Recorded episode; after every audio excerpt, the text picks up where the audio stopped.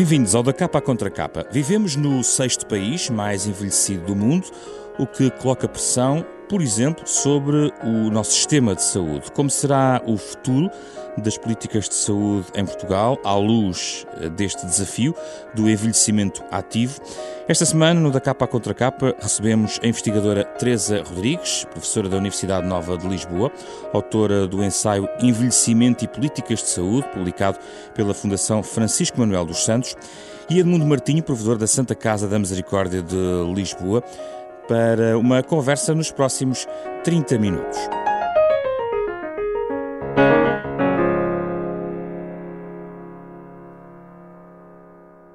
Bem-vindos, muito obrigado pela vossa presença neste programa Parceria Renascença Fundação Francisco Manuel dos Santos.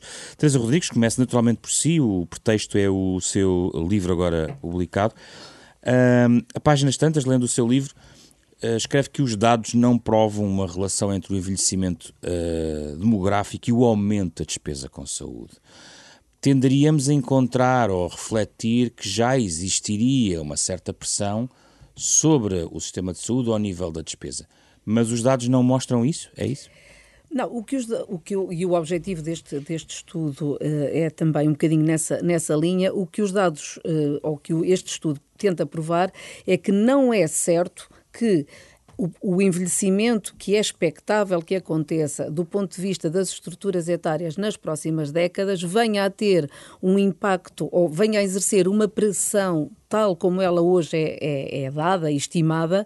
Eh, porquê? Porque os velhos ou a população envelhecida do futuro irá ser uma população diferente do ponto de vista uh, das suas qualificações, do ponto de vista da sua informação, do ponto de vista dos seus, uh, dos seus hábitos e do seu estilo de vida uma população também com mais rendimentos e também uma população mais saudável. Também um pouco por causa disso, ou seja, a questão da educação e a questão do acesso à informação permite e do saber gerir essa informação informação, irão de alguma forma, e há estudos vários que provam essa, essa, essa parecem comprovar essa situação em relação a outros países europeus, irá provavelmente não dar ou não fazer com que a pressão que se espera ou que está estimada pelos economistas, etc., venha a ser tão acentuada quanto aquilo que inicialmente se esperou. Portanto, temos que esperar ainda por esse, esse impacto está para chegar, no fundo é isso que está a dizer. Uh, esse impacto está para chegar, porque o processo de envelhecimento parece irreversível e porque a população portuguesa está neste momento a sofrer uh, um processo de triplo envelhecimento. Ou seja, muitas vezes quando nós falamos de envelhecimento esquecemos um, que, em grande parte, o envelhecimento das populações é causado pela redução do número de jovens. E Portugal é, não é um, um caso excepcional sobre essa matéria. Portanto, em Portugal existem cada vez menos jovens, eh, crianças e jovens.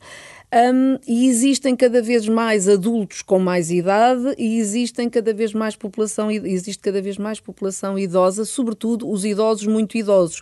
Uh, por exemplo, para 2050 ou até 2050, a população muito idosa com mais de 85 anos vai triplicar.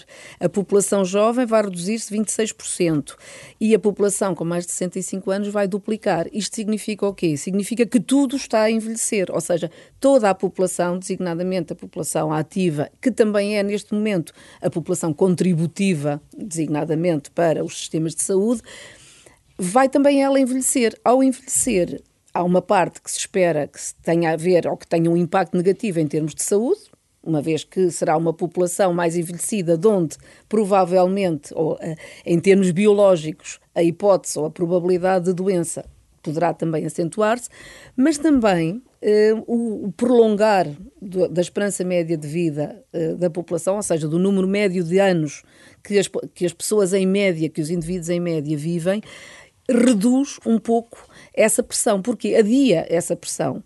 O que é que há uma, uma teoria que é a teoria do red herring que diz que um, efetivamente que prova que efetivamente uh, o, a grande despesa que se tem com a saúde de uma determinada pessoa ocorre nos dois últimos anos de vida dessa pessoa.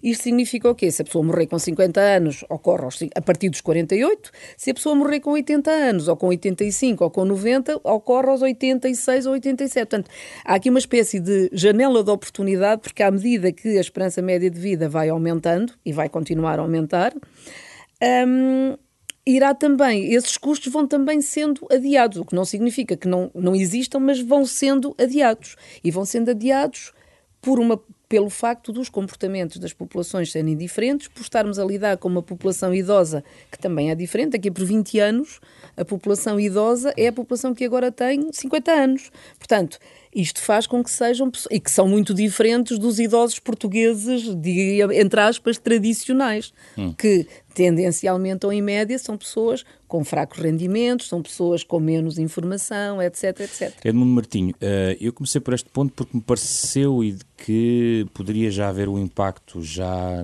do ponto de vista da saúde. Provavelmente Noutros setores do Estado Social já existe mais impacto. Eu estou a lembrar-me, e conheço bem esta área, também a Segurança Social já está provavelmente a pagar esta fatura do envelhecimento uh, da, da, da, sociedade. Talvez seja o primeiro ponto onde está já a sofrer essa pressão. Como é que vê neste momento o estado de pressão que já existe do envelhecimento sobre a, a sustentabilidade do nosso sistema, digamos, social, vamos pôr assim, e quando é que vem a fatura na sua perspectiva em relação à saúde? Muito obrigado pelo convite já e os meus parabéns à professora pela pela edição desta obra e pela reflexão que ela traz, que é de uma enormíssima utilidade, diria, para todos nós.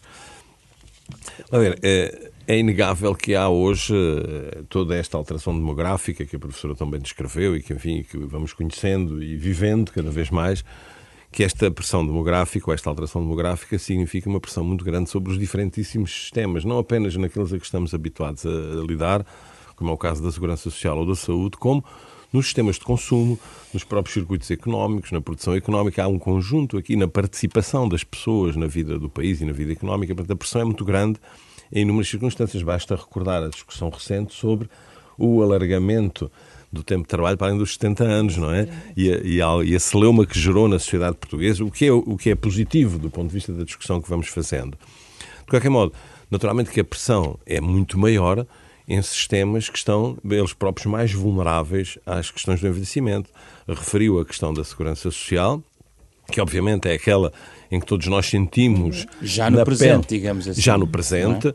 e daí terem vindo a ser adotadas, quer ao nível europeu, e falo do espaço europeu, que é aquele em que nos movimentamos, quer sobretudo em Portugal, terem vindo a ser adotadas medidas que de alguma maneira não resolvem o problema, mas mitigam aquilo que é hoje uma longevidade acrescida, que também tem que ter tradução na nossa relação com o mercado de trabalho, com a nossa carreira profissional. E daí que as reformas e as pensões de reforma tenham vindo a sofrer alguma adaptação e algum ajustamento que permita exatamente enquadrar e acomodar estas alterações que resultam da demografia. Por outro lado, ao nível dos sistemas de saúde, eh, é inevitável, e como dizia a professora, esta discussão sobre a concentração dos gastos de saúde nos últimos anos de vida é uma discussão antiga. Nós não temos em Portugal dados muito substanciais a este respeito que nos permitam. Falta estudar isso? Eu diria que falta. Uh, falta neste sentido, ou seja, uh, o, sistema que temos de recolha de informação sobre uh, os tempos de hospitalização, sobre os, momentos em que ocorrem as hospitalizações mais prolongadas, que significam quase sempre custos acrescidos, porque é aí que se concentram, penso eu, não é, professora? É aí que se concentra muita da despesa em saúde, é aquela que tem que ver com uh, os cuidados hospitalares e, sobretudo, com os, os, os, cuidados hospitalares mais pesados em situações de agudo ou de agudos ou que tendem para a cronicização em algumas circunstâncias. E nós vemos que hoje o peso, há um peso muito grande das doenças crónicas na saúde e degenerativas, que significam tratamentos e eh, cuidados prolongados. E eu diria que aqui a questão das despesas da saúde não pode ser isolada das despesas que do, do, do, lado social é preciso acomodar para acompanhar isto. Eu dou o exemplo, por exemplo, das demências. Ainda hoje vinham uhum. notícias uhum. no sentido de que há aqui um ciclo de crescimento das demências galopante. É? em termos da multiplicação das situações que ocorrem e ocorrendo elas, em algumas circunstâncias, em idades mais recuadas começa a assistir-se um bocadinho a esse problema. E a demência, para além de ser um problema de saúde, é um problema que coloca problemas sociais sérios de acompanhamento muito prolongado e que pode eventualmente, não digo transtornar esta, eh, este, este modelo da, da, concentração das despesas no final da vida, mas pode trazer aqui um fator novo que é a necessidade que nós temos, se olharmos para a questão dos cuidados continuados, se olharmos para a questão da dependência associada ou não às demências, vemos que há aqui um período muito largo de cuidados que é preciso prestar, de saúde, mas também sociais, de acompanhamento, de conforto da vida destas pessoas, que eh, dão um quadro, diria, ainda mais crítico do ponto de vista desta, desta nossa relação. E por isso esta proximidade, e eu vou já terminar, esta proximidade entre aquilo que são os cuidados de saúde e os cuidados sociais cada vez é mais relevante deste ponto de vista. Se tratarmos desta questão da saúde no, no que diz respeito ao envelhecimento, se a tratarmos exclusivamente do ponto de vista da saúde, penso que estamos a amputar de forma substancial a, a forma mais adequada de, de poder lidar com este problema, que é um problema sério, que é um problema sério que resulta de uma conquista da nossa civilização, mas temos de ser capazes de enfrentar. Eu queria pegar exatamente nesse ponto para colocar a Teresa Rodrigues esta questão que tem a ver com o modelo existente de resposta, quer do ponto de vista da saúde, quer das respostas sociais, e se estão uhum. ou não integrados, é uma questão que lhe deixo. Sim.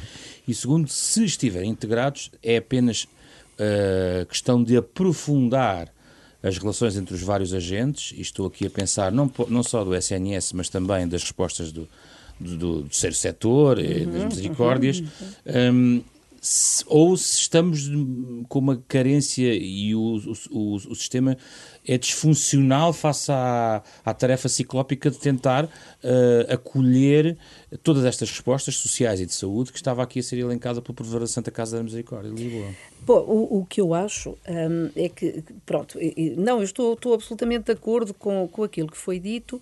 Um, acho que, eh, e isso eu tento de alguma forma passar essa mensagem, uh, independentemente de todo um conjunto de factos factos.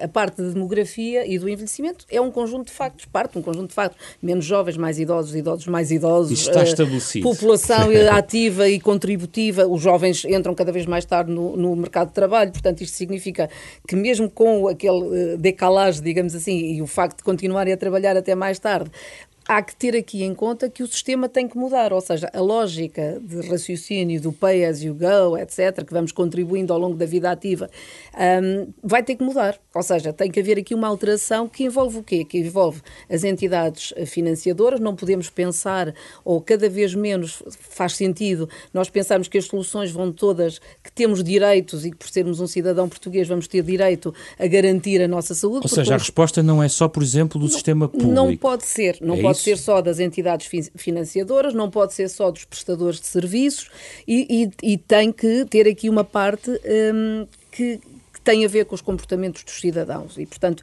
essa parte não pode ser não pode ser negada e não pode ser esquecida.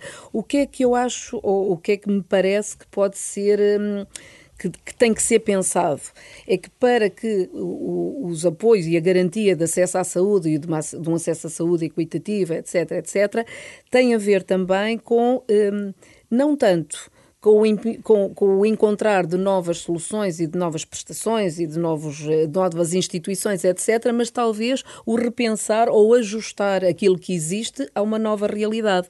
E eu lembro-me, por exemplo, e acho que é, que é talvez importante pensar um bocadinho do ponto de vista das assimetrias que, Portugal, que em Portugal ainda existem no acesso à, à saúde. Quer regionais, quer Sobretudo, financeiras entre as várias sim, sim, eu até diria que, é, sim, exatamente, quer financeiras, quer regionais. Eu penso que para já isso seria talvez mais simples, hum. resolver a parte regional e depois Já vou à questão regional, mas uh, o, uh, quando falou de, de, dos cidadãos, penso que está a falar em famílias.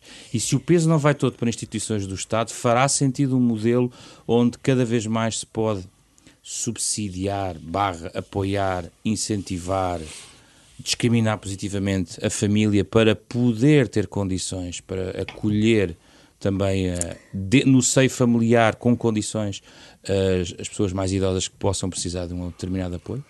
Bom, eh, eh, isso aí já, já tem a ver, ou essa parte, já tem a ver com opções políticas. Ou seja, é uma, uma opção política. Políticas de saúde, políticas sim, sociais. Sim, mas é uma opção política mais social, mais abrangente, digamos assim. Ou seja, as famílias terão que ser apoiadas ou deverão ser apoiadas não apenas numa questão que tem a ver com a saúde e com a prestação de cuidados de saúde ou o apoio à população mais idosa, mas a um nível mais amplo. E também existem factos.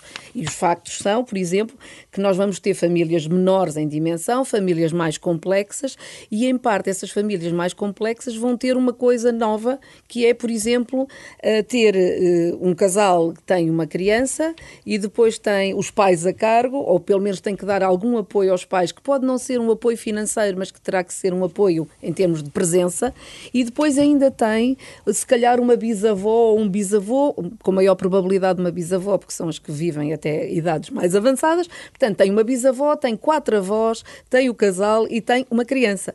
Um, e, portanto, e, e, e, fica um bocadinho estilo sanduíche, não é? Porque tem que eh, gerir tudo isto e tem que dar apoio a tudo isto. Não me parece que, do ponto de vista das políticas sociais atuais, existam respostas uh, uh, adequadas Vamos... e, portanto, Daí, Vamos ouvir Edmundo Martins, que queria daí, falar sobre isto. Eu, queria, eu queria ouvir também sobre, o, não, sobre não o modelo e da sim, relação entre os vários. Mas eu, eu, se me permite, sobre esta questão, eu penso que é, é, essa discussão em volta da, de saber ou de colocar como alternativa aquilo que são as responsabilidades e a resposta pública e do outro lado aquilo que são as responsabilidades e as respostas familiares é, do meu ponto de vista, excessivamente redutor. E eu explico porquê. Porque uh, nós temos que tender para olhar para, para aquilo que é a situação de cada pessoa, não em função da sua idade, mas em função da sua condição. E aqui condição num sentido amplo, não apenas a condição material, mas a condição de vida, a condição de saúde, a condição de, do exercício da sua vida diária. Isto significa dizer, do meu ponto de vista, que nós temos aqui uma pressão muito grande das situações de dependência ou das situações eh, em que ocorre a perda de algumas capacidades, que tem que ver, em alguns casos, com a idade, noutras não tem nada a ver com a idade. Uhum. E isto significa dizer, na minha perspectiva, que eh, cada vez mais colocar esta questão do lado da família é, na minha ótica, eh, uma visão muito simplificadora e excessivamente simplificadora. Porquê? Porque nós, hoje nós percebemos que a abordagem de um conjunto de circunstâncias que as pessoas vivem, sejam elas de dependência ou de algum grau de dependência, muitas vezes não são compatíveis com a capacidade que as famílias têm de prestar esses cuidados. O que é que eu quero dizer com isto? Por mais boa vontade que exista por parte das famílias, por mais disponibilidade que exista, por mais afeto e amor que as famílias tenham pelos seus familiares, trata-se em muitas circunstâncias Formação. da impossibilidade prática de prestar estes cuidados. Mas nem sempre estão doentes, atenção. Não, não, não. Eu, eu estava a falar nas circunstâncias em que as pessoas precisam de cuidados de terceiros. A pessoa está autónoma, pois essa tem que ser a nossa grande prioridade. Exatamente. Aliás, a pessoa fala disso no livro. Quando a gente fala, e nós hoje normalmente associamos as políticas públicas a três grandes dimensões de intervenção. Uma que tem que ver com o reforço da vida ativa, a chamada dimensão da vida ativa, tudo o que tem que ver com estilos de vida saudáveis, tudo tem que ver com aspectos de prevenção, prevenção da exatamente. doença. Temos depois uma outra dimensão que é que tem que ver com a vida autónoma, ou seja, fazer tudo o que pudermos para assegurar e suportar a autonomia das pessoas tanto tempo quanto possível para que consigam permanecer nos seus espaços de vida naturais, uhum. nos seus espaços de vida habituais. E uma terceira dimensão que é da vida apoiada, e aqui entra, sobretudo, de forma mais pesada, quer os cuidados de saúde, quer os cuidados sociais que têm que ver com uh, o apoio de que as pessoas possam precisar no momento em que, por alguma razão, perdem capacidades que as impedem de ser autónomas. E já agora onde é que entra a Santa Casa no sistema? onde, qual é o grande desafio? Porque eu gostava de ir ao, ao modelo. Sim. Falámos aqui da questão Sim. do público, da pressão sobre o público, também do privado. As misericórdias, qual é o papel? É complementar, supletivo, concorrente?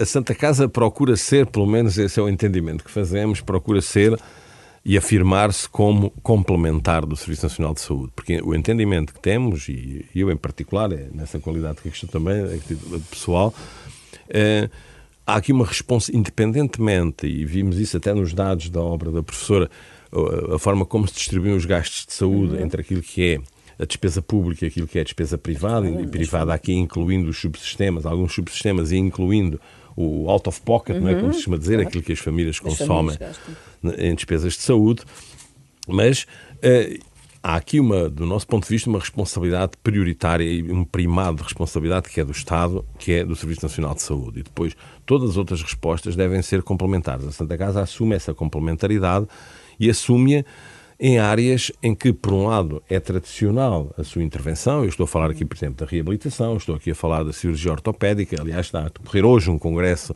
aqui em Lisboa de ortopedia geriátrica, que é um tema muito delicado, porque nós temos vindo a dar, por exemplo, uma ênfase muito grande há cirurgia ortopédica de pessoas de idade muito avançada, acima dos 90 anos, inclusivamente.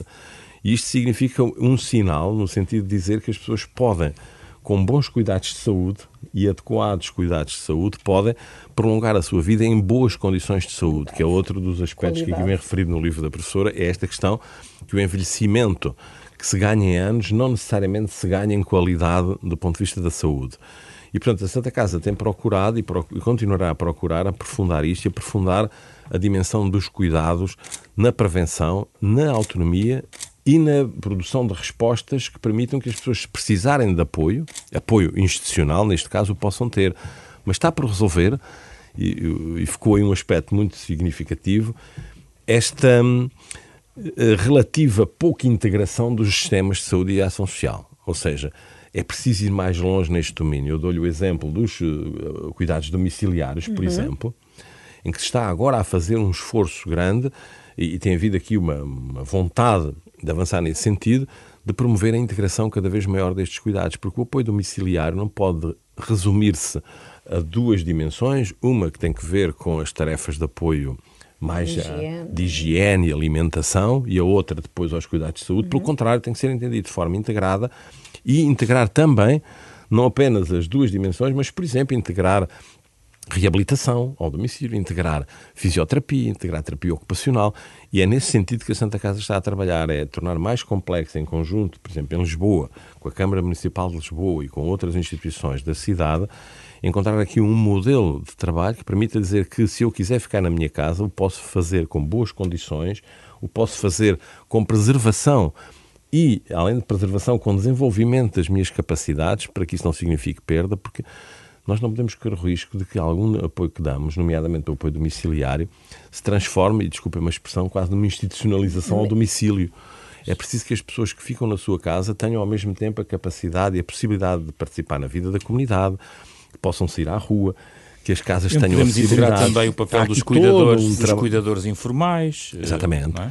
Com formação, porque é, era isso que eu dizia há pouco, quer dizer, nós temos esta ideia romântica, desculpe a expressão, de que as famílias podem resolver o problema se tiverem eh, amor pelos seus membros. Não é verdade uma pessoa com demência precisa de cuidados muito especiais, para além, obviamente, do afeto e da proximidade que é necessário que tenha, precisa de cuidados que hoje são cuidados muito especializados, são cuidados muito diferenciados e que em muitas circunstâncias as famílias não têm condições para prestar. E, portanto, é, é importantíssimo formar os cuidadores, é importantíssimo formar os cuidadores informais, mas é bom que não percamos de vista, e aliás ainda saiu recentemente um trabalho muito interessante da OIT sobre a questão dos cuidados continuados e a disparidade que existe entre o peso dos cuidados informais e dos cuidados formais e a forma como isso afeta muito algumas tarefas de reabilitação e de recuperação. Teresa Rodrigues, no, no fundo, um, o, nós temos bons indicadores na saúde em, em Portugal Sim. e houve também investimento em infraestruturas. Dá a ideia que temos que passar ao paradigma mais dos serviços e apurar mais articulações do que propriamente andar a construir mais X unidades. É preciso. É esse o caminho que, do ponto de vista estratégico, Portugal eu tem penso, que seguir? Sim, eu, eu, eu, eu, penso que, que, sim, eu penso que seria, que seria uma, uma, uma questão agora de um, passa a expressão, de reorganizar e de operacionalizar aquilo que existe e, porventura, obviamente, colmatar as falhas que também, que também continuam a existir e que estão identificadas, etc., relativamente à prestação. O que eu, o que eu procurei dar neste, ou o que eu procurei enfatizar, digamos assim, neste livro é que, efetivamente, nós vamos ter, nós temos que nos preparar para no futuro ter uma população diferente que, obviamente, vai ter uh, necessidades diferentes. É uma população que também tem uh, conhecimentos diferentes. É a questão da, da, prevenção, etc, etc. Mas há coisas que permanecem idênticas. As famílias, por exemplo, essa questão de, de tentar responsabilizar as famílias e até quase com um ónus de se a família não toma conta do idoso é porque é uma má família. É uma má família que mal os puseram institucionalizar. É uma coisa que é muito o sul da Europa, porque noutros países, uh, eu lembro-me de uma vez estar a falar com com, um investigador de um projeto de investigação internacional em que eu participei e o senhor dizia, mas coisa horrível, então mas a vontade dos, dos indivíduos idosos em Portugal, dos idosos em Portugal, é ir para casa dos filhos? Mas isso é uma coisa absolutamente deprimente. Mas porquê é que eles querem ir para casa dos filhos? Onde depois têm que, não podem ver o programa que querem, não podem receber amigos, não, quer dizer, tem uma quantidade de limites. Isto é horrível. Nós não, quer dizer, nós tentamos procurar desde logo qual é o sítio para onde queremos ir quando formos mais velhos, combinamos aí com os amigos para irmos todos juntos para um determinado sítio e vamos para lá assim que nos reformamos, porque é um sítio Também onde depende se pode, do poder de compra. onde se pode entrar e sair. E da onde forma como nos organizamos. não é? Exatamente. Aliás, há uma, creio que foi nos Estados Unidos que há uma, não, Estados Unidos, Inglaterra e um outro sítio, um outro país qualquer, em que há cada vez mais uma, uma, uma forma de gerir que são a população, eh, casais, idosos e pessoas, indivíduos eh, não casados, obviamente, fazem, eh, juntam-se, constroem uma, ou, compram um condomínio, nesse condomínio providenciam que existe uma, uma firma ou alguém que lhes presta serviços de apoio em termos de, de, de- de limpeza, em termos de, cuidados de saúde básicos, não estamos a falar, obviamente, ah, em situações extremas de demência, etc. E essas pessoas vão para esses condomínios e ficam lá todos juntos e a a qualidade de vida é excelente. Da assimetria financeira e regional. Pronto, por isso é que se também fala nessas questões das assimetrias regionais. Para Porquê? evitar exclusões temos- neste novo paradigma. Exatamente. Exatamente, porque isso é, isso é um dos problemas. O que nós temos neste momento ainda não é essa a realidade. Sobretudo no caso português, não é ainda essa a realidade. Nós temos ah, formas ou, ou- ou temos uma população idosa que pode, eh, que até pode querer ser institucionalizada, etc, etc, mas não há dúvida que não há capacidade, ou seja, que não há uma resposta a esse nível muito boa, pelo menos para aqueles que não têm, como a maioria dos idosos portugueses, que não têm níveis de rendimento muito elevados. E daí a importância que- de tudo aquilo que o. Mas não deixa de o- ser curioso que, em relação às ideias que nós vamos eh, fixando, não é? No nosso pensamento, nós temos esta ideia de que, de facto, o litoral e as zonas de concentração mais urbana e de maior população é mais rica. É mais rica, produz mais riqueza, há um rendimento superior. Mas, por outro lado, temos ideia que é no interior que a questão da família mais se coloca em termos de apoio aos seus idosos, não é? O que aparentemente podia ser contraditório um com esta paradoxo, questão, um é? paradoxo, não é? Mas não deixa de ser interessante perceber que, de facto, como diz a professora, que nós hoje vivemos esta circunstância de muitas pessoas viver sozinhas. Eh, Para lhe dar ideia, a cidade de Lisboa, mais de 80 mil pessoas com mais de 65 anos vivem sozinhas ou acompanhadas por pessoas com mais de 65 anos também. E este é um problema relativamente novo. Novo pela pressão que significa sobre o sistema, pela pressão que significa sobre a cidade, sobre os diferentes sistemas da cidade, dos transportes, a habitação, e temos visto e ouvido aquilo que tem sido a discussão sobre a questão da habitação destas pessoas coloca pro- eh, questões e pressão sobre os sistemas de cuidados ao domicílio. Aqui não se pode contar com o apoio da família, porque a família não está presente, ou quando está presente não tem condições para prestar esses cuidados. Portanto, é preciso que o sistema, todo ele, da saúde e social, Previna. se coordene, previna e se prepare para responder a isto. Era aquilo que dizia São da os tais mudança. ajustamentos. O tal ajustamento, exatamente. ajustamentos. Que temos que Tem ser que ser capazes de diferente. fazer. Porque que- a mudança tem que ser pode, diferente. pode, de facto, levar, inevitavelmente, a uma exclusão. Pode, a uma claro assimetria. Como já leva, repara.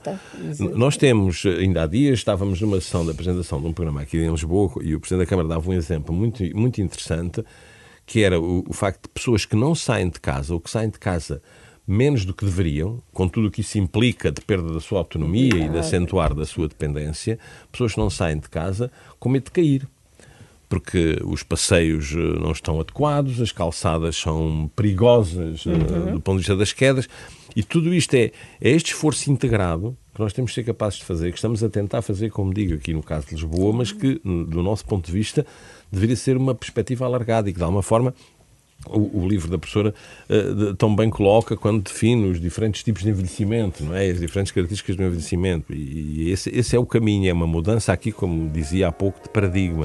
Terminamos sempre com uma sugestão para quem quer saber um pouco mais ou ler um pouco mais sobre estas matérias, eh, dirigido a quem nos está a escutar. Eh, Teresa Rodrigues, o que é que nos quer sugerir?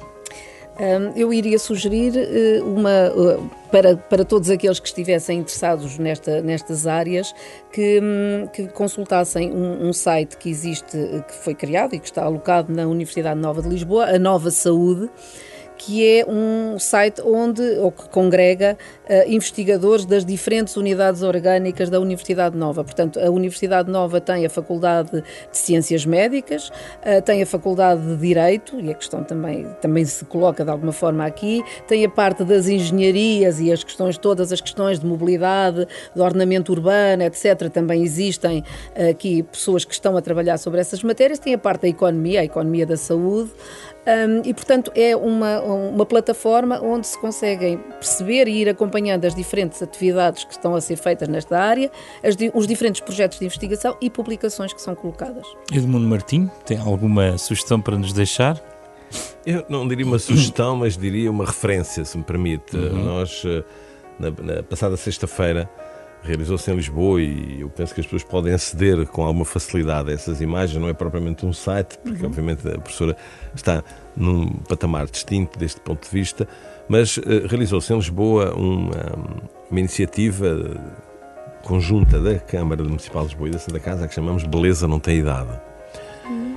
É, e, aqui, e no fundo trata-se de quê? Trata-se de um momento fantástico que ocorreu no Terreiro do Passo de participação, um desfile de moda com criadores nacionais e estrangeiros, em que os modelos, para além de alguns modelos profissionais, eram sobretudo pessoas que a Santa Casa acompanha no seu dia a dia, pessoas, muitas delas de idade avançada, tínhamos pessoas com 90 anos a desfilar. Uh, preparadas como todo e, e, eu só dou este exemplo porque porque de alguma forma não é porque isso possa ser replicado mas de alguma forma isto significa aquilo que do nosso ponto de vista pode ser uma linha de trabalho que é esta manifestação permanente de disponibilidade das instituições, é este estímulo permanente à uhum. participação, o estímulo permanente à atividade, o estímulo permanente a que as pessoas sintam ainda parte da sociedade e que tenham e que sintam que têm um contributo então, a dar e que saudável. exatamente e que a sua participação, a sua, o seu talento, o seu valor é absolutamente indispensável para todos nós. Não podemos olhar para